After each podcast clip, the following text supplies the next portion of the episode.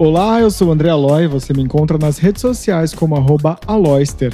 E eu sou o Vitor Albuquerque, arroba Wikipédia. E o que, que vai rolar no Aos Cubos de hoje? Nosso convidado, Thiago Petit, revela qual a sua dieta. Esse ano eu pedi uma pizza, fazia muito tempo que isso não acontecia. Ele também está preocupado com a saúde de seus companheiros de profissão. Mas eu fico pensando na Pablo Vitar, que tem uma agenda de shows completamente enlouquecida e que lança coisas todos os dias, assim. Tô dizendo assim, me preocupo com a saúde, Pablo. Se cuida, Pablo. E aquela indicação da série do momento no Atenta.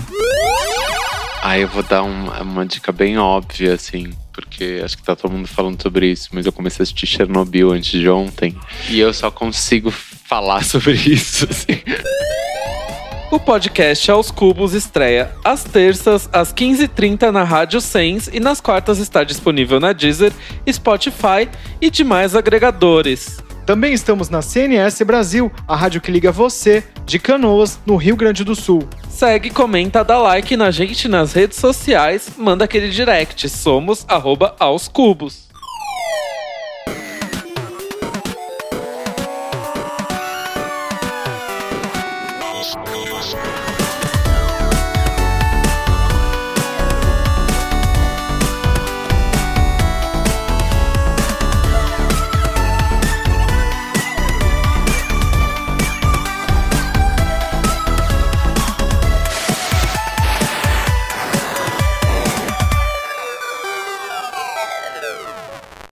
Tiago Petit é o nome dele. Nosso convidado, ele é de casa. Seu Instagram é repleto de poemas e retratos no ar, sob a perspectiva de quem ama o urbano, o libidinoso e a arte. Vai de copo de uísque numa mão e violão na outra, até livro de poesias da Pat Smith ou obras de Oswald de Andrade.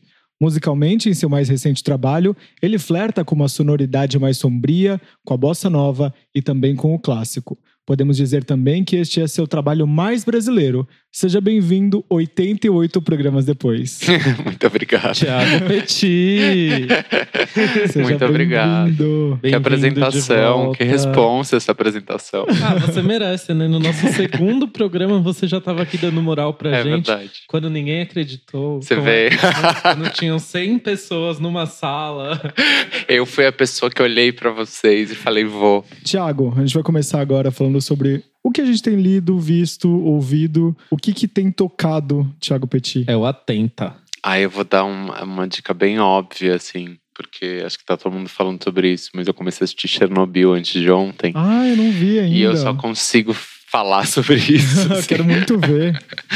Chernobyl, assistam. É HBO, eu acho. É da HBO. Série. É uma minissérie. Isso, tem Quantos cinco capítulos, acho. São acho que cinco são e cinco. Acaba? Já é. acabou? No caso? Ou não? Não, eu, eu quando eu tava no quarto, eu falei, ai, não quero que acabe. Aí falei, não, só vejo, só vou ver semana que vem. Mas ainda tem mais um pra passar, na verdade, que eu acho que ainda não passou o último. Mas dá pra fazer binge watching com ela? Hum, Acho que já dá, porque hum, essa semana acho que passa o último episódio, então. Mas até pela temática, porque tem algumas séries que a gente fala, ah, vou maratonar. Ela é muito um pesada. Tale, vai tentar maratonar, não dá, porque é pesada. Dá, essa dá. É dá, mais dá. tranquila. É pesada, mas.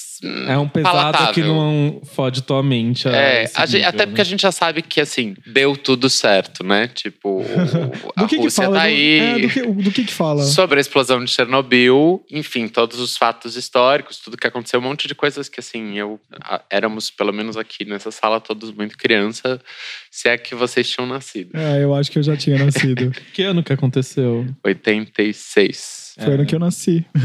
Eu ainda tava fazendo o meu plano de reencarnação nessa época. tava fazendo reunião lá, né? Entendendo. Discutindo o plano de vida. Exato, discutindo o plano de vida. Ainda tava nessa pais. etapa. Ah. Até, até sugeriram a União Soviética, mas Sim. falou: não, acho que eu vou pro Brasil. Que, Não, que é. burrada. Porque, senão- é, porque eu tinha metas pra bater, né? Aí falaram assim: não, tem que ser mais difícil, né? Tem que jogar a, a régua lá pra cima. Ah, tá bom, Brasil, então. Paciência. Bom, e ouvido, você tem, pode compartilhar alguma coisa? Eu vi que você fez uma playlist aí de 19 músicas que inspiraram Natural Boy no Spotify. Eu tenho escutado é, de coisas novas mesmo, eu tenho escutado o disco da Solange e tenho escutado Baco Exu do Blues. Acho que só isso, assim. O resto só tenho escutado coisas muito antigas, assim.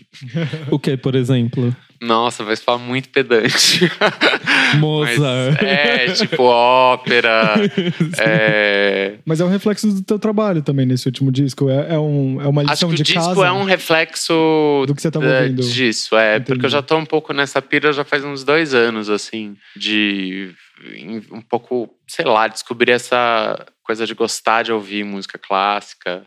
E aí comecei a me interessar de uma forma quase estudiosa mesmo. assim. Mas eu acho que quem trabalha com música e compõe e tudo mais, tem um momento que você não aguenta mais também ouvir e ouvir outras pessoas, né? Você precisa meio Sim. que evacuar sua mente. Eu entrevistei o Alok no último fim de semana no Festival Path e ele falou exatamente isso, assim, que quando ele as pessoas às vezes ele, ele vai num lugar e as pessoas querem agradar ele, colocam a música até mesmo na academia Sim. e aí tipo, meu, não deve aguentar mais se ouvir, né? E aí você Sim. passa muito tempo também na produção do disco, né? É, e, e mesmo você ouvindo também é, coisas que não são suas, mas é difícil ouvir música, assim, contemporânea, pop, sem, sem estar atento, sabe? Atento, não do jeito atenta apenas. Atento, tipo, ai, Aquilo nossa, isso foi bem gravado, isso não foi. Que voz bonita, nossa, essa afinação está perfeita. Nossa, essa afinação é do autotune.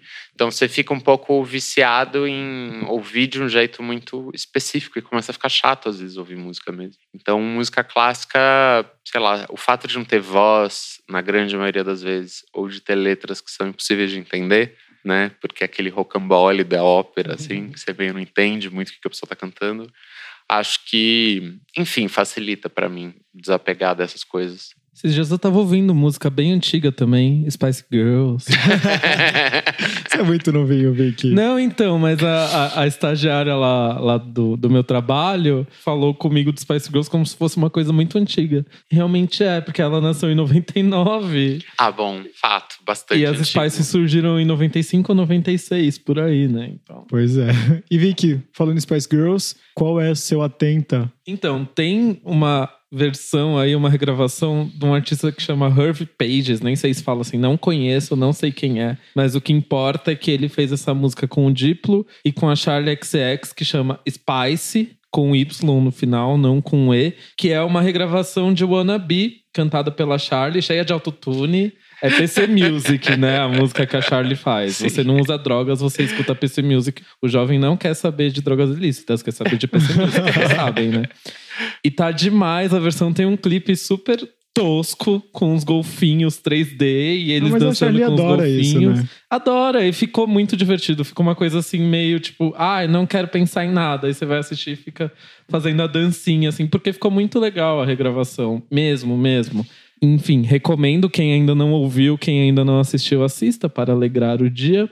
E indo da água pro vinho, ou do vinho pra água, né? De uma coisa muito alegre para uma coisa bem mais pesada, tem uma série no estilo documentário que saiu na Netflix chamada Bandidos na TV. Que é nacional, eu não, não lembro quem produziu, acho que parece que a Mormai produziu, não lembro, enfim. Bandidos na TV é uma série que conta a história de um político chamado Wallace Souza, que surgiu na televisão em um programa no estilo desses programas. Balanço Geral, esses Balanço programas. Geral, dessa pegada, que é, a série se passa em Manaus. Ele é um político que foi eleito como deputado estadual em Manaus em 2007, 2008, por aí. E ele teve esse programa, ele começou esse programa acho que no começo dos anos 2000. E é um programa no estilo balanço geral, mas muito pesado, que passava no horário do almoço, que eles iam, cobriam toda a violência da cidade e mostrava o corpo mesmo lá no chão, jogado, estrebuchado. Pesado. Na série eles ainda colocam uns blur, algumas coisas assim, mas tem umas cenas meio fortes que eu não gostei tanto de ver. Mas, é- no geral é você de- se é prende. De realidade ou é É ficcional? realidade. Ah. Você se prende nesse documentário, principalmente você que é jornalista, Aloy, eu recomendo que você assista. Pela construção da investigação, tanto pela, tanto pela parte da imprensa, como pela parte da, da polícia mesmo ali que investigou o caso. Porque o que acontece? Tem um plot que eu vou falar no primeiro episódio, que é o que vai chamar a atenção para vocês assistirem. De que eles prendem um traficante que faz toda uma delação e nessa delação, premiada no caso, ele acusa o Wallace Souza, que é o ide idealizador do programa, e o deputado estadual eleito de ser o mandante dos crimes que ele cobria no programa. Maravilhoso. Esse é o plot. Parece, parece que eu tô falando de uma série fictícia, mas não é. Nossa. É realidade. Aí tem sete episódios de 50 minutos, mais ou menos. Ele é o Netflix dele mesmo, do crime. Exato. E é assim. É aquela, aquele, me- aquela mesma demand. linguagem de Making a Murder ou do Wild Wild Country, sabe? Que você vai querendo consumir aquele conteúdo e você se prende aos personagens como se eles fossem personagens de uma série fictícia que você assiste mesmo. Você quer saber o que aconteceu e a cada episódio você fica assim: não, foi ele que fez. Não, coitado, ele é inocente. Não, ele é um FDP, ele, ele que aprontou isso. Não, armaram contra ele. Ah, não, gente. Você- até você terminar, você fica assim: meu Deus, o que, que aconteceu? Nossa, que Então, mind-blowing. Quero assistir. É muito mind-blowing. E é nacional, né? É bacana. E assim, nunca tinha ouvido falar. E foi pro Fantástico, sabe? Virou notícia no mundo inteiro, mas eu não lembro desse caso. Estourou em 2009, foi em 2009 que foi pro Fantástico. Eu tava no meu primeiro ano de faculdade, então eu tinha acabado de vir morar em São Paulo, então eu mal tinha vida, né? Mas no, no geral, assim, não me lembrava desse caso e é um caso pesadíssimo. Nossa, que pesado. E é Manaus, né? Enfim, não- nunca tá tão em pauta, assim. A gente fica muito centralizado aqui, São Paulo, Rio, Rio, São Paulo. Bora lá, então. E As minhas indicações são bem levinhas, na verdade. Fazia tempo que eu não vi um artista brasileiro lançar DVD. E a Ludmilla lançou Hello Mundo na semana passada. Tem cover de Beyoncé, tem participações de Simone Simaria. Assim, como lançar um DVD na, na era do digital. E ela usou muito bem o YouTube. A, a, a Ludmilla tá em pauta, né? Essa semana ela assumiu um relacionamento com uma das dançarinas. Então, tem todo esse boom aí nesse mês de... Da, Vocês das- já viram as- os recados que ela deixa pra namorada no Instagram? no É Instagram maravilhoso, né? É muito maravilhoso. Ah, ela coloca umas mensagens muito maravilhosas, tipo, é meio um elogio, assim, ah, está gata demais, seu ignorante. Não, vou parar de te seguir, seu ignorante. Que Tipo, é muito maravilhosa. bom. Não, e a sogra, né? a mãe da Ludmilla, maravilhosa com as mensagens, assim, enaltecendo a Nora, muito fofa. Não, e não foi de graça que ela assumiu o namoro logo casado com o lançamento do DVD, né? É, eu acho que não. Acho que foi uma coisa, uma jogada de marketing boa, num bom sentido. Até por conta desse mês de visibilidade LGBTQI. Eu, sinceramente, achei muito inteligente. Ah, legal. Eu achei bom. Não, até é- é- até porque existem outras um cantoras pop. Não, criou um engajamento maior, criou um foco maior pro lançamento desse DVD.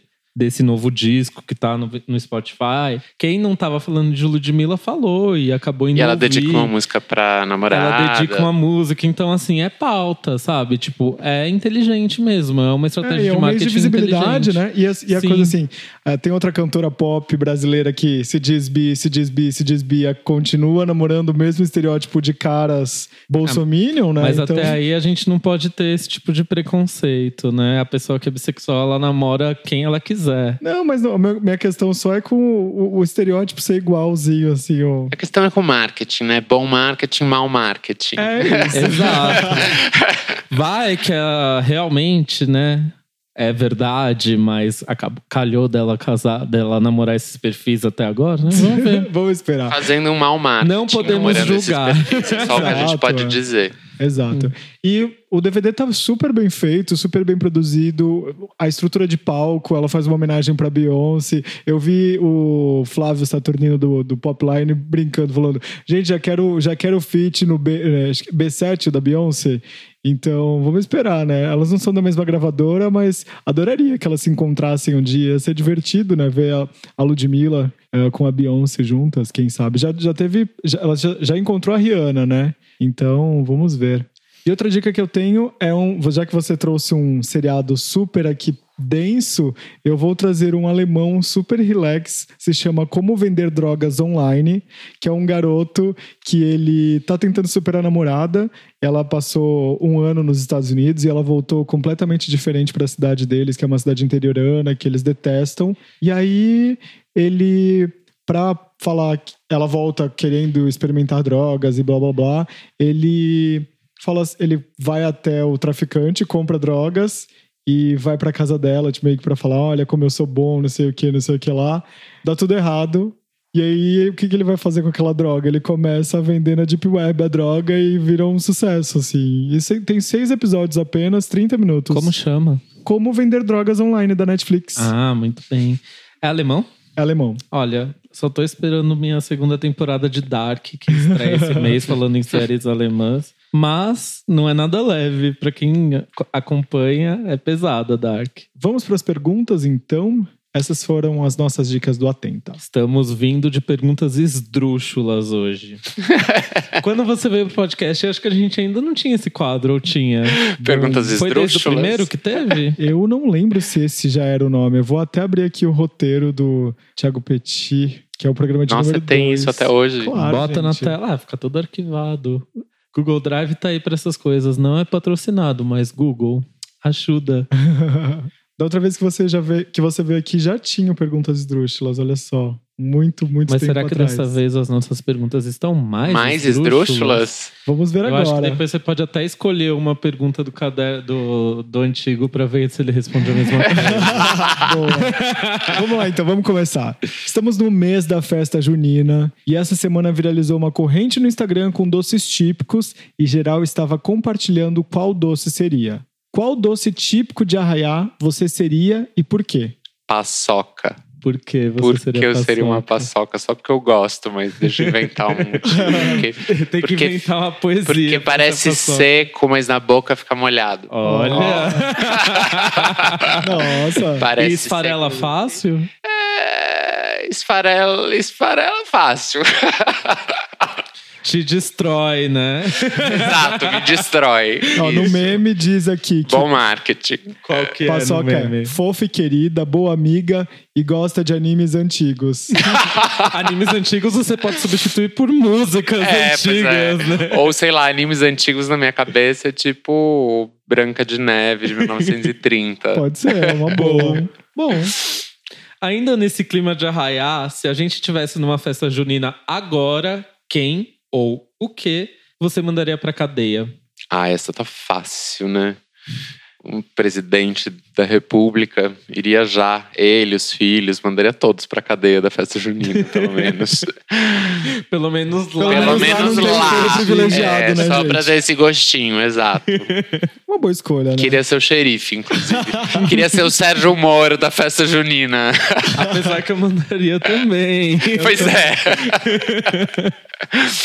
Baco é o deus do vinho, da ebriedade, dos excessos, especialmente sexuais, e da natureza. Se você fosse escolher, com quais dos excessos baquianos você mais se identifica? Ebriedade. E por quê? Ah, porque bebo, bebo bem. Quando bebo, bebo bem. Eu acho que eu gosto do estado ébrio. Eu nunca fiquei bêbado de verdade na minha vida. Isso é um fato a ser Estudado. estudado. Eu nun- nunca. Aliás, minto, nunca não. Fiquei uma vez bêbado porque misturei muitas bebidas real e eu era um adolescente retardado que fazia esse tipo de coisa. Não façam isso em casa, nem na rua principalmente. em casa até pode fazer, na rua não. Mas misturei, tipo, sei lá, uísque, vodka, saquê, cerveja, tudo, tudo que tinha. E aí passei muito mal, claro. Mas ainda assim, não fiquei bêbado, sabe? Eu fui tipo, "Ah, meu Deus, tô passando mal. Pá, já estava passando mal e pronto. Não é Foi que eu é, não dei um vexame, não saí falando mole. E isso não me acontece realmente, assim. Então eu sempre bebo muito e fico num estado ébrio bom, assim, sabe? Uma luz ébria, assim. É bom. E gosto. o que você gosta mais de beber, assim? Vinho, Vinho? certamente. Então é totalmente baquiano. certamente. Eu vou refazer então uma pergunta que a gente fez no programa de número 2. Sobre qual assunto você teria coragem de bater na casa das pessoas num domingo de manhã para falar a respeito? Você gostaria de ouvir a história do sexo anal? Genial! Seria bom, vai. Certamente não respondi isso há dois anos atrás. Certamente mas- não. Não, não sei se foi tão bom. Acho que superou. Eu ia lembrar se Vamos tivesse falar sido tão sobre bom. sexo anal? Precisa, né? As pessoas Hoje, têm no um domingo. tabu, né? Né? Pelo amor de Deus. Ah, educação sexual em geral, né? Exato. Nada Mares, dá vontade. É. O que destrói Thiago Petit? Continuando a divulgação. é. É. Pesadíssima. Nossa, abrir as notícias do dia me destrói. Tipo, todos os dias. Esse ano não teve um dia que eu acordei, eu li uma notícia e não fiquei, assim, destruído. Todo dia dá vontade de se alienar, né? Nossa, assim, ah, não vou ler mais, eu vou viver no meu universo Eu, paralelo. eu faço isso, assim. É tipo, parece que a opção é ou você pulou da janela, ou você, sei lá, vai passar um café, esquece. Esquece que você isso. leu isso, né? Porque se você entrar numas, é muito pesado, assim, né? E numa noite vazia, qual o tipo de coisa que você procura no Google? Numa noite vazia, em geral, eu não procuro no Google. não é bem no seu clipe Google. mais recente. não é bem no Google que eu procuro. Em outros corpos aquele. É em outros corpos, em aplicativos ou em sites? Ah, ah, e vareia, né? Vareia. Se a noite tá vazia É. mesmo, é em algum site, É, né? se tá vazia Se tá real. preenchida de amor, não precisa. É Ou tá precisa, pra isso, dividindo, né? Estamos aí. Boa. Você cozinha em casa? Sim, não. Isso não é uma piada, né? Não, não. é você- tipo, se eu lavo, eu lavo, se eu cozinho, cozinho. Não, não é isso. Não é, não é. Não, pergunta a gente não é tão fácil nossa assim também. Vamos fazer a pergunta inteira. esdrúxulas, podia ser, né? Ah, podia, mas se eu não é. cozinho, sim, cozinho. E qual que é a coisa que você mais faz? Qual que é a sua especialidade? Eu tenho várias. Olha, Mas atualmente, não, eu te- atualmente eu tô com a mania de fazer doces. E eu descobri que eu faço pudim de leite muito bem. Ai, Nossa, deu que vontade. delícia. Dá vontade, né? Dá Eu vontade. tenho arrasado nos meus doces, devo dizer. E quando você tá com preguiça de cozinhar, o que, que você gosta de pedir no delivery? Nunca peço. Nunca pede? Nunca. Ai, que Nunca. delícia. Nunca e- peço. É bom que economiza, É, né? economiza. E o que, que você faz? Tipo, passa fome ou você vai pra cozinha mesmo? Mesmo Não, vou, você- mas aí eu invento uma coisa meio rápida. Sei lá, faço um macarrão, demora oito minutos. É, você bota uma manteiga em cima, tá bom, tudo certo. Boa. Não precisa ser nada muito elaborado quando você tá assim, morrendo de preguiça. Minto, esse ano eu pedi uma pizza. Fazia muito tempo que isso não acontecia. Mas apenas, não porque eu tava ocupado, mas porque era tipo, nossa, que vontade de comer uma pizza. Mas isso não me acontece muito, assim. Nossa, dá uma aspas isso, né? Esse ano eu pedi uma pizza. Tiago Petit. Pode ser o nome do episódio. Esse ano eu pedi uma pizza com o Thiago Petit. Você não, tem, você não é uma pessoa de muitas vontades? Porque eu vi no seu Twitter esses dias, inclusive hoje, na verdade, não foi esses dias. Você falando que você tá o louco dos doces. Pois é, tô louco dos doces. Eu, tipo, desejo absoluto de comer doce. Esfriou, eu só consigo pensar em doce o dia inteiro, assim. Já aproveita e vai testando receitas de doces temáticos de arraiar, né? Vamos É, se é. adaptando aí com o tempo. Eu tô, com, eu tô com muita vontade de fazer doce de amendoim, assim, que é uma coisa bem Ah de lá, festa junina. Bem mesmo. festa junina. Nossa, eu amo essa época do. Não só porque é meu aniversário, mas as festas ju- juninas eu amo muito. Eu sempre torço pro tema do seu aniversário ser festa junina. Esse É. ano ela vai fazer mexicano. Esse ano eu vou fazer mexicano, porque uma das minhas especialidades na cozinha é fazer a carne moída, essa coisa do chile e tudo mais. E aí eu, uma amiga minha falou assim: Ah, você podia tanto fazer comida mexicana no seu aniversário. Aí eu falei, boa, vou fazer. E aí deu todo o tema. Eu fiz até uma pinhata, tem um cacto ali. É, tá ali fiz. no canto, tá uma graça. Como diria nossa amiga MCG, México caliente. Quem disse que não ia ter piadinha infame? Quando foi a última vez que você fez algo pela primeira vez? Odeio essa pergunta, sabia? é porque ela, essa pergunta ela se supõe ser mais do que ela é, né? Porque assim, a gente faz alguma coisa pela primeira vez todo dia, na verdade. né? Basicamente. É, sei lá. Será que eu fiz alguma coisa pela primeira vez hoje? Fiz, ah, com certamente. certeza. Alguma coisa aconteceu. Não, eu fiz, eu fiz hoje. Eu mandei coxinha pra umas pessoas. Mas você já ofereceu uma coxinha pro Bono. É verdade, mas é, não pelo. Não, não tive que fazer essa. enviar a coxinha, ficar preocupado se o motorista entregou pra pessoa e, enfim, foi meio que uma ação A que eu gente fiz. precisa desmistificar a primeira vez, né? Olha, é A verdade. coisa da primeira vez. Verdade. Acho que super valoriza a primeira vez, não? Sim, tipo, tudo, ai, tudo pela primeira vez, sei lá, e não é, na verdade não é assim, tudo pela primeira vez é tão especial. Claro, existem coisas que são especiais, mas, né? Essa é a resposta. Essa é a minha Essa é a resposta. Muito bem. E se você pudesse congelar um sentimento pra poder usar em momentos de falta, qual sentimento você escolheria? Ai, alguma coisa muito agressiva, assim. Te falta ódio? Não me falta ódio, mas eu sou um pouco banana, sabe? Entendi. É, não sei o que, que me. Assim, às vezes eu, eu consigo reagir a certas coisas devidamente Ah, grosseiro sim. e como deveria ser. Mas em geral eu sou bem banana, mas eu não sei exatamente qual é o sentimento que. Talvez coragem. Congelaria coragem e usaria sempre que necessário. Coragem é bom.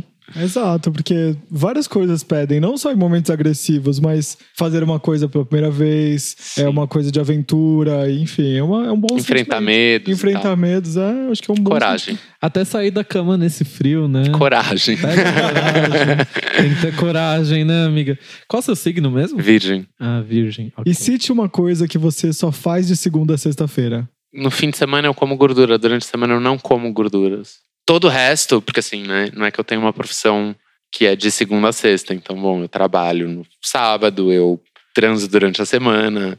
Acho que a única regrinha da minha vida no momento é um pouco essa, assim. Um virginiano não pode não ter regras. É claro, eu tenho uma. Eu sou virgem com lua em virgem. Eu sou a pessoa das regras. Muito bom. De lua em virgem eu entendo. E pra relembrar, a pergunta que a gente sempre faz é: com quem você tiraria uma selfie? Qualquer pessoa, viva, morta. Com a Rihanna. Rihanna, maravilhosa. Ah, queria. Tô esperando esse álbum de reggae. Fumando um aí. back, assim. Nossa, Seria maravilhoso. nossa, saudades, queria. E agora tem a pergunta que a gente sempre faz também. Com qual mega celebridade você trocaria nudes? Nossa, com tantas. Ai, deixa Pode, pode fazer igual o Thales, que criou um grupo no WhatsApp pra ficar trocando nudes entre ele e as mega celebridades. Isso é verdade? Não, é verdade nessa pergunta. é verdade nessa, Nessa pergunta. Ele já ia falar como eu participo. Como eu entro. Ai, com o Frank Ocean. Frank Ocean. Nossa, Arrasou. Bom Também nome. queria. Dá vontade. Dá vontade, né, arroba? Fora que ele deve mandar nudes e coisas escritas bonitas junto. Verdade. né? é E uns áudios. Ai, acabei de gravar isso. Olha. Ele tem cara de quem sabe tirar boas nudes também, né? Ah, certamente. tem cara de quem vai mandar aquelas nudes michuruca. É isso, né? Vamos fazer uma pausa e a gente já volta? Nessa pausa, a gente vai ouvir o que, que o Thiago Petit respondeu a essas mesmas perguntas no programa de número 2. Com quem você tiraria uma selfie? Com quem eu tiraria uma selfie? Ai, com a Kim Kardashian. Mais alguém? Com a Inês Brasil. Inês Brasil. Ah, com muita gente. Sobre qual assunto você teria coragem de falar e bater na casa das pessoas num domingo de manhã? Sobre anarquismo, sobre. é, Oi, senhora, a senhora tem um minuto para ouvir um pouquinho sobre a anarquismo? palavra anarquista, sobre putaria, sobre Putaria. sexualidade, sobre. Putaria. Ai, adoraria, por exemplo, sentar, tipo, os filhinhos das pessoas e explicar que não tem cegonha, que não tem Papai Noel, sabe? Contar, dar uma real. Vocês pediram e a gente vai retornar agora com rapidinhas. Como funciona isso? Você vai ter que escolher uma coisa ou outra. Ah, tá. E aí você vai responder. Se você quiser justificar a escolha, você também pode. tá. Mas não Ou é eu posso obrigatório. simplesmente responder. Tá bom, Sim. ótimo. Clássico ou contemporâneo? Clássico. Kit ou sofisticado? Kit. Colorido ou em escalas de cinza? Escalas de cinza. Amores líquidos ou concretos? Fogosos. Olha. Primavera, verão, outono ou inverno? Outono. Justifique. Mas daí eu fiquei interessado em saber por quê. Porque eu moro em São Paulo, é a única, única estação onde o céu fica bonito, na verdade, em São Paulo. E é isso, tem sol, a gente pode botar uma roupinha gostosa Ah, eu tal. adoro Dá dias pra frios fazer com sol. sobreposição. Eu adoro dias frios com sol eu já sem sabia, chuva. a gente tava conversando disso antes de começar a gravação. Tipo, tá frio, né? Assunto de Nossa. elevador. ah, igual de outono. Natureza ou selva de pedra? Que difícil. Selva de pedra. Teatro ou casa de show? Teatro. Amar ou morrer? Amar. Com barba ou sem barba? Os dois. Enviar ou receber nudes? Não necessariamente ao mesmo tempo. Tudo bem. Teve um- teve um Mas pode isso, ser. Mas pode ser. Eu já tava aqui na próxima pergunta. Enviar ou receber nudes? Receber. Cerveja ou whisky? Cerveja. Rockstar ou popstar? classic star, Uh. movie star. de maquiagem ou de cara lavada? Atualmente de cara lavada, De trás pra frente ou de frente pra trás? de trás pra frente. Já que a gente enalteceu tanto a Ludmilla nesse programa, um medo. Ah, o que vai acontecer com o nosso país, né? Isso dá um medo. Já é um medo concreto. E não é, É, um medo bobo. um medo é real. Nada bobo. Vamos para as perguntas sérias agora? Tiago, qual é a coisa que você tem que responder e que você mais detesta? Ou, é ou qual é a coisa que mais te perguntam e que você não aguenta mais? Ai, são tantas coisas, na verdade. Acho que toda vez que eu lanço disco, eu tenho que recontar toda a minha história, assim, de algum jeito, parece. Você acha que as pessoas estão preguiçosas e não foram atrás do, do- das suas Hum, coisas? Acho que justamente porque elas foram, e aí elas perguntam coisas do arco da velha, assim, sabe? E aí é meio chato. tipo, ai, voltamos a 2010, então vamos falar de 2010 de novo. Um pouco isso acho que meio me cansa, assim. 2020 você já faz, você faz 10 anos de carreira. Sim. Você prepara alguma. Você tem pensado ou preparado alguma coisa já, já que você é virginiano, né? Não pensei. Acredite se quiser, eu, virginiano, que falha. Que falha de caráter. Mas não, acho que acho que Deve alguma ter- coisa vai acontecer, sim. Deve ter alguma comemoração. Mas qual que é o ascendente? Capricórnio. Então não faz sentido. virgem com ascendente Capricórnio e Lua em Virgem. É tipo já era pra inferno. sua carreira estar planejada até 2030. Pois é. Eu sou pior que a Beyoncé. E o que, que você aprendeu com os contos mitológicos que você quis trazer para esse trabalho? Aprendi que a gente precisa saber lidar com dor, saber lidar com luto, saber lidar com ausência. Acho que a gente, socialmente, a gente lida muito mal, assim, culturalmente, na verdade. Muito mal com todos esses aspectos, né? Com dor, com luto, com ausência. Enquanto que, na verdade, eh, são coisas, eh, enfim, que a gente lida cotidianamente, assim, né? Acho que não a gente já devia existe- estar mais preparado para essas coisas, porque a gente lida no dia a dia. porque o humano é sozinho, assim, né? A gente, no momento em que a gente tem um cordão umbilical cortado, já estamos sozinhos no mundo, né? É, e quanto menos privilegiado você é, mais sozinho. Enfim, acho que é uma coisa que diz respeito a todo mundo, assim, né? A ausência, a solidão, a dor. E a gente meio. eh, a gente tem essa, uma cultura que muito eh, não quer olhar para a dor, assim, né? Como se a dor fosse uma coisa eh, que não trouxesse nada. Não é uma. Não, não tô querendo dizer isso de uma forma poliana, porque acho que não é sobre ser poliano. Também não é um elogio à dor, sabe? Não é que é gostoso ou que. Mas você precisa viver. Mas a gente precisa forma. viver e viver bem vivida, sabe? É, o luto, a dor, todas essas coisas precisam. A gente culturalmente precisa descobrir um outro jeito de lidar com isso, assim. E acho que esses mitos gregos específicos com que eu trabalhei no disco, eles falam muito disso, assim. É, eu acabei não dizendo o nome do disco, é Mal dos Trópicos, Queda e Ascensão de Orfeu da Consolação. Isso, Só nome deixar- comprido. E você viveu algum luto, alguma coisa, alguma experiência forte que foi, é, que fez com que você tivesse que lidar com esses sentimentos mais sombrios, digamos assim? É, acho que assim, acho que eu sou. A minha família, é, eu tenho questões na minha família já, assim, desde muito pequeno, na verdade, bem pesadas, assim. Eu tenho uma irmã que nasceu com, com uma questão genética, que teve muitos problemas. Eu, desde criança, convivi muito com a ideia de um luto iminente, assim. É, então, a minha irmã, durante muitos anos, a gente tinha certeza que ela morreria no próximo ano, sabe? É, isso foi uma coisa, coisa muito constante durante muitos anos da minha vida. É, então, acho que essa iminência da morte é uma coisa que me, enfim, que, que é minha, que eu carrego isso comigo, assim, essa ideia. É, Para além disso, acho que minha família tem um aspecto muito trágico em geral, assim, tios, muitas histórias íntimas demais para ficar contando, mas então acho que é uma coisa que eu sim, claramente carrego comigo, que não necessariamente eu vivi quando eu fiz essas músicas, mas, você que são minhas. pra- você canalizou para que de- saísse um pouco de você e você conseguisse lidar com isso da melhor forma. Exato, e um pouco também, acho que é um, assim, é um disco que tem, as músicas são muito pessoais, são muito íntimas, em geral, não todas, mas tem um aspecto muito também sobre o, o que estamos vivendo mesmo, assim, né? Foi um pouco a minha interpretação desses últimos anos de 2016 para cá, assim, né? Que foi quando eu parei a minha turnê do Rock in Rio. Foi quando eu vim aqui, acho que foi em 2016. É, exatamente. Foi no finzinho de 2016. Exato.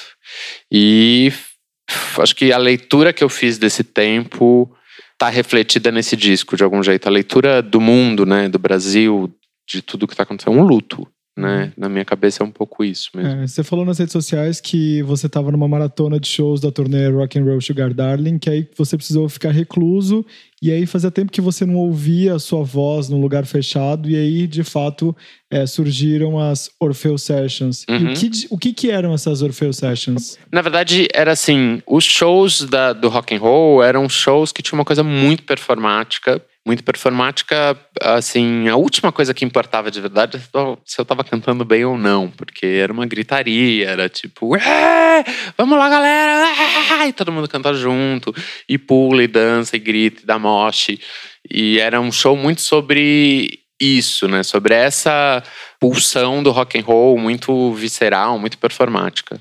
E quando eu tive um, Eu fiquei meio doente e precisei ficar de repouso um tempo, durante acho que um mês, assim.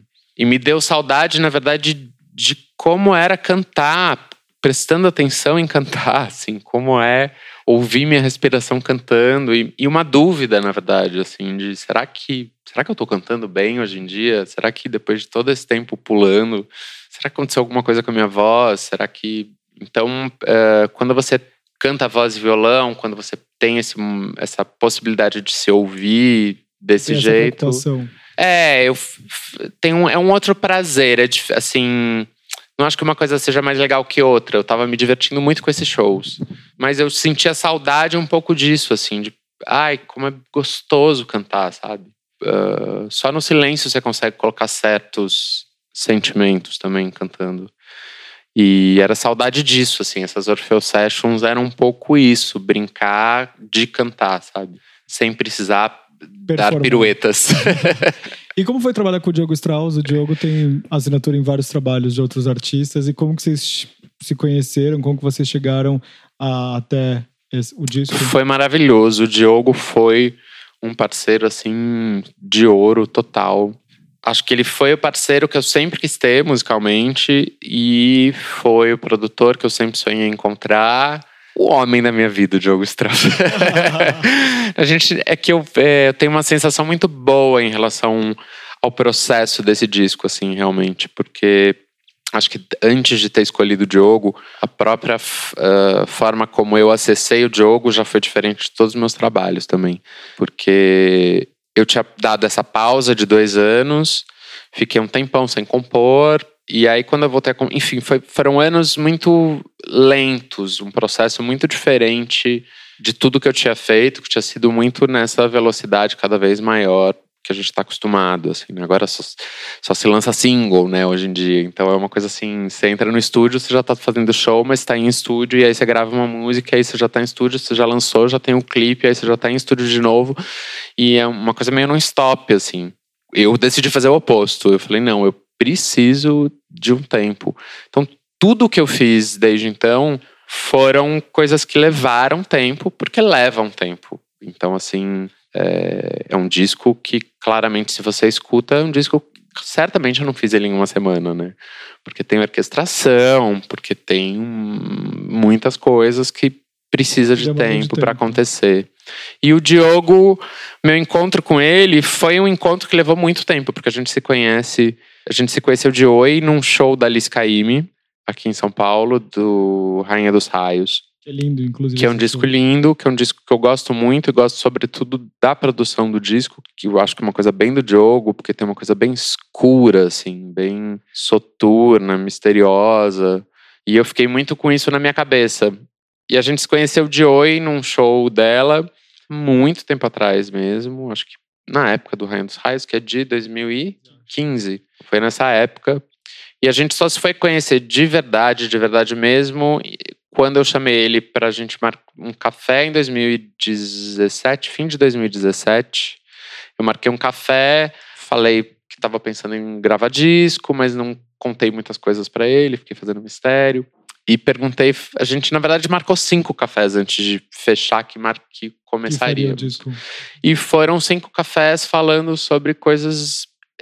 Não era sobre o disco, sabe? Era sobre uh, coisas importantes. Só corrigindo, é de 2014. Eu falei 2015, mas é de 2014 o disco. É, você comentou sobre essa mudança do, do mercado, de não ter mais essa priorização de lançamento de disco, muitas vezes estarem sendo priorizados os lançamentos de singles. Como você enxerga? Você acha que realmente está tendo uma mudança Acho que sim, acho que o mercado está cada vez mais suicida para os artistas. Imediatista. E é, é suicida real, assim, hum. porque não há pessoa com saúde para isso, assim. E isso estou falando da minha experiência, que é de artista independente. Então, uh, claro, eu, como artista independente, por um lado, tenho muito mais trabalho uh, burocrático e braçal e de produção tenho muito menos dinheiro para grandes coisas, então as grandes coisas só acontecem com muito esforço, ou seja, coisas que exigem talvez um dobro de trabalho. Então a minha experiência é um pouco essa. É, mas eu fico pensando na Pablo Vitar, que tem uma agenda de shows completamente enlouquecida e que lança coisas todos os dias, assim, e com muito esmero. E Tô dizendo assim, me preocupo com a saúde, Pablo. Se cuida, Pablo. ela tá ótima, gente, a uhum. saúde dela tá maravilhosa, mas assim, pensando no mercado como um todo, eu acho uma coisa muito muito louca esse momento, mundialmente dizendo mesmo. É, o fato dos artistas ganharem dinheiro com show é uma coisa muito suicida, assim, porque os caras precisam estar tá tocando eternamente. Porque se, se você para não tem dinheiro entrando, entende? Então é uma loucura mesmo, assim, essa coisa de não ter. Mas você vê um caminho para que isso. É, porque as gravadoras hoje em dia já não estão mais bancando os artistas e a gente vê as leis de incentivo sendo eliminadas. Uhum. Você vê um caminho, assim, alguma coisa no, que a gente possa ser otimista ou não? Não, não vejo. Eu torço para que exista em algum momento um reajuste, porque acho que é possível se resolver isso, mas acho que não é do interesse de ninguém, na verdade acho que é possível resolver, por exemplo, repasse de streamings que sejam repasses mais adequados, dizendo mais sobre essa questão como você ganha sem tocar, assim, né? Acho que como, assim, acho que existem formas, existem maneiras do mercado se adaptar a isso, que eu acho que não é do interesse do mercado ainda também, não é do interesse do mercado porque ainda está muito fácil descartar os artistas, assim, né? Você ninguém está interessado em carreiras longas, né? Tipo, ai, parou de valer a pena, a gente tira, bota outro novo no lugar. Cansou? Ai, tá cansada, filha? Tá cansada? Sai, tem outra. Esse tipo é de, isso, né? Pensar assim, mas é, é o que tem e, acontecido. E esse tipo de coisa às vezes só muda quando acontecem coisas muito extremas que forçam Exato. essa mudança, mas vai saturando até chegar nessa situação extrema. Isso não devia é. acontecer, né? Sim. E uma coisa que me chamou muita atenção nesse teu disco é toda a direção de fotografia, todas as artes. De onde veio isso? Quem assina? Porque assim, o seu clipe novo, por exemplo, é lindíssimo, é rico, é, tipo, é um curta-metragem, né? Não é apenas um clipe. Vamos lá, vou passar todos os créditos. Minhas fotos, quem tem feito é o Rafael Barion, é, que é um fotógrafo que, no caso, é o meu boy também. Então, é um trabalho feito com bastante intimidade, assim. Todas as fotos têm sido foram meio pensadas junto. É, não, porque... porque parece que tem uma curadoria no teu Instagram, né? Ou tem, de fato, porque as fotos todas são lindas. Toda, todas elas têm a mesma estética, ou a, a, os mesmos tons, ou elas se complementam. É, o meu Instagram, assim, eu, essa, o Instagram, acho que todas as, as formas visuais desse trabalho também estão seguindo a minha regra de não velocidade, sabe? Então, eu entrei numas de que realmente eu quero fazer tudo de uma maneira que eu acredite muito, que seja especial para mim, porque só assim vai ser especial para os outros também, sabe? O Instagram é o lugar do descartável também, né? Então, eu, eu tento cuidar do meu Instagram, assim, e toda a comunicação em geral, não só o Instagram, mas é, as fotos são feitas em filme, o filme demora para revelar, então as fotos são pensadas com os conceitos que inspiraram o disco. É, tudo tem um certo tempo mesmo, assim. Então, tudo quando... tem um porquê, né? E tudo tem um porquê. E quando eu eu posto algo no Instagram, eu quero que seja de fato especial, não quero ficar lá, ai, gente, coisa muito blogueira que eu já fiz no Oi, passado, meninas, que todo bom? mundo faz. É, não quero que seja uma coisa, oi meninas, tudo bom? Então vá lá, escreva alguma coisa que realmente eh, me interesse dizer no, pro mundo, para quem me segue. Então as fotos são dele, os textos são meus.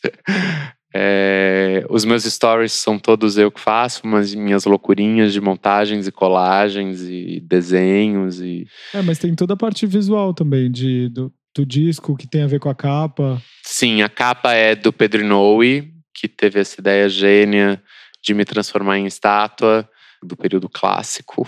E aí os clipes, bom, tiveram, na verdade, primeiro eu lancei 10 audiovídeos, porque não são clipes, são vídeos para você chapar e ficar ouvindo a música com uma ilustração, assim, né? Como se fosse um descanso de tela. né? Exato, como se fossem 10 descansos de tela lindos, feitos pela Camila Cornelsen. Trabalhou com uma ideia de natureza morta, de quadros de natureza morta realistas, né? Então a gente tinha uma grande maquete eh, de natureza morta. que A arte é do- da Man Made, que é da Laura Taylor, que era do Bonde do Rolê, e do Otávio, que é um gatinho que eu esqueci o sobrenome, desculpa, Otávio. E era isso, era um quadro, eram quadros barrocos realistas, assim, com bichos e frutas e É comidas o e flores. marcou que tem a mosquinha, assim. É, tipo, tem Pérolas. insetos, tem de tudo. E depois eu fiz um clipe com a Camila que se chama, que é da música Orfeu, que aí é um clipe mesmo que a gente filmou em todo em drone e visitando janelas na cidade de São Paulo. E aí tem esse último clipe que é o meu grande xodó do momento, que é o Me Destrói, que é de direção do Felipe Matzenbacher, não sei se é assim que fala o nome dele, mas acho que é. Nunca falo, chamei ele pelo sobrenome.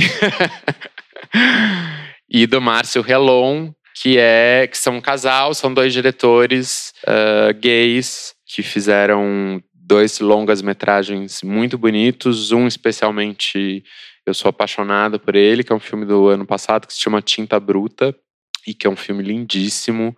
Fica aí para as dicas também Atenta. atenta, porque, nossa, é um filme lindo, lindo, lindo, que ficou na minha cabeça durante muitas semanas, assim.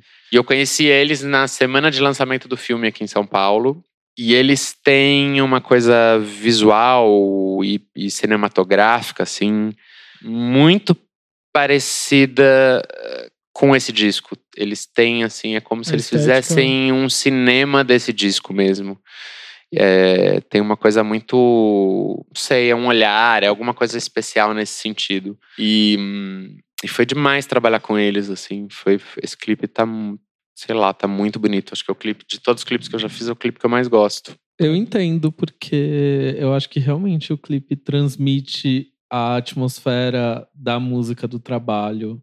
É, é denso. É denso, é misterioso, é hum, sexy, tem muitos elementos, É assim. sexy e sobrenatural. É. É. Sexy, sobrenatural. E eu vi seus, seus fãs perguntando: a masturbação é verídica ou é fake? Gente, óbvio que é verídica aqueles, não. óbvio que é Não é fake, nem um né? pouco tenso, Imagina. né? Tipo, Pelo amor de- eu não- Olha, eu tá sou bom? zero exibicionista. Então, assim, tinha uma equipe de cinema filmando aquilo, gente. Como é Gente, que eu ia... é masturbação técnica. tá? É, masturbação mão não tinha- técnica. Estava de cueca, inclusive. A minha mão era uma mão técnica. E quem é o Orfeu da Consolação? eu. Tu? Eu mesmo. Eu só tô mais pro Orfeu da Santa Cecília, mas é, tá ali. tá- É Essa quase o mesmo. Essa É só subir umas quadras. Exato. Você regravou Nature Boy do Nat, do Nat King Cole. E como que você chegou nessa música? Já, você já vinha cantando ela? Como que ela te fisgou pra estar no álbum? Essa música, eu lembro da primeira vez que eu ouvi essa música na vida. Foi uma versão do Caetano Veloso, acho que da década de 80, porque ele tem mais de uma versão dela. Escutem a versão de um disco ao vivo dos anos 80. Nossa, coisa mais linda, assim. E eu jurava que essa música era dele durante muitos anos, porque eu era novo, não fazia a menor ideia de que isso era um clássico, assim. E depois era, virou a música que, tocou, que tocava no Moulin Rouge, né? Daí eu fui entendendo, ah, nossa, não, não é do Caetano. Eu sempre tive muito, sei lá, sempre gostei muito dessa música, assim. E quando eu tive esse momento do Orfeus Sessions no meu Snapchat, que foi esse momento que eu fiquei em repouso e com saudade de me ouvir cantando voz e violão, foi a primeira música que eu tirei no violão, porque acho, não sei, porque eu achei que seria gostoso de cantar essa música. Era bonita. E é uma música bonita e ela tem uma qualquer coisa quase homoerótica, assim, é, nesse encontro, né? Ele narra o encontro de um cantor, né? O cantor que canta. É um compositor homem que chama Iden Abes e a primeira gravação é do Nat King Cole, já foi gravada por muitas cantoras também, mas a ideia de um homem cantor narra esse encontro com um menino encantado, assim, me parece muito homoerótico, mágico, sexy, sobrenatural. Esse talvez seja seu disco mais brasileiro. E você se vê mais brasileiro, mais abrasileirado e se, se sente. Você sentiu isso? Não, acho que eu uh, sempre me vi bastante brasileiro, na verdade. E isso não quer dizer nada ao mesmo tempo, né? Porque é, brasileiro, sei lá, tem. Tantas referências. Né? Aquele né? pessoal do sul do país também é brasileiro, embora acho que sejam de outro lugar e, né? Então acho que assim ser brasileiro não quer dizer muita coisa, mas é, eu sempre me entendi como alguém que, que uh, se relaciona bem com a cultura brasileira. Isso nunca tinha aparecido no meu trabalho especificamente. E acho que existiam muitos motivos até para isso, assim. Então quando eu comecei a fazer música lá em 2010 a internet era muito menos vilã do que ela é hoje em dia. Isso quer dizer que precisa, a gente não precisava pagar o Facebook ou anúncio do não sei aonde. Do Instagram, né? É, do Instagram. As coisas chegavam nos outros pela internet, no mundo, de um jeito muito mais fácil. É, então, uma vez que você jogava as coisas na internet, elas realmente atravessavam essas ondas e iam parar, sei lá, na China tinha um chinês te ouvindo sem você ter feito nada demais além de ter colocado o seu trabalho na internet. Hoje em dia já não é bem assim, né? E acho que além de já não ser bem assim, na, naquela época também tinha o tema mundial da globalização, né? E o Brasil estava em expansão econômica. Gilberto Gil era ministro da Cultura, super pensando de forma globalizada a cultura. Tinha muito incentivo a essa ideia de globalizar a cultura brasileira mesmo. E eu sou fruto dessa geração, então eu pensava música de um jeito muito mais internacional, digamos, universal, internacional. E acho que em períodos de crise eh, de sociedade, de país e de cultura, acho que o mais natural é olhar para isso, assim. Então acho que também acho que é um pouco isso. Acho que sinto que pela primeira vez faz sentido para mim ter que falar do Brasil, sabe? É, é, não conseguiria não falar do Brasil. Que a gente está vivendo agora. É, não, não consigo olhar para fora agora. Só consigo olhar para cá, assim. No fundo é um pouco isso, pessoalmente mesmo, né? Estou é, muito preocupado com aqui. Não, não, quero saber como eu vou viver aqui, como será possível aqui. Não é porque eu quero ir para fora, é porque se não for aqui é porque aqui não dá, né? Então quer dizer, se eu não viver mais no Brasil no futuro, não é porque o meu sonho era, era ir para outro lugar, mas é porque talvez não dê para viver aqui, né? Olhar para o Brasil, olhar para dentro, acabou sendo uma opção meio natural. E aí o disco reflete, acho que isso mesmo. Vamos para as perguntas dos fãs, então. Mari Vieira quer saber o que você esteve fazendo nesse tempo de reclusão? Nada.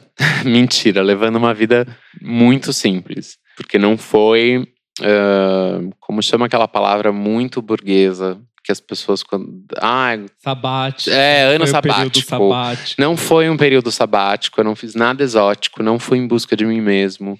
Não visitei. Com a natureza. É, não visitei a natureza, países da Índia para me reconectar com nada. Eu levei uma vida muito comum, essa é real, assim. Fez supermercado, fez Super, faxina, minha maior paixão, fazer faxina, supermercado, levar uma vida simples, a vida que todo mundo tem, sabe? A vida comum. Ale Oliveira quer saber. Você poderia explicar o conceito de Mal dos Trópicos? Eu achei um disco muito foda.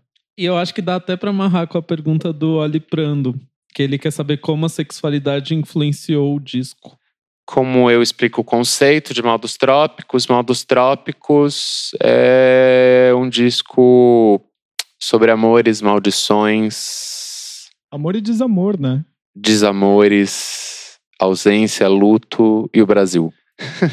Soma aí, bota no liquidificador. E a sexualidade. Alizinho, gente, gosto tanto desse menino. Ah, como a sexualidade, Influenciou o trabalho. Não diria que influenciou. Acho que ah, eu sou uma pessoa sexual e ah, sou um bicho sexual, pessoa sexual.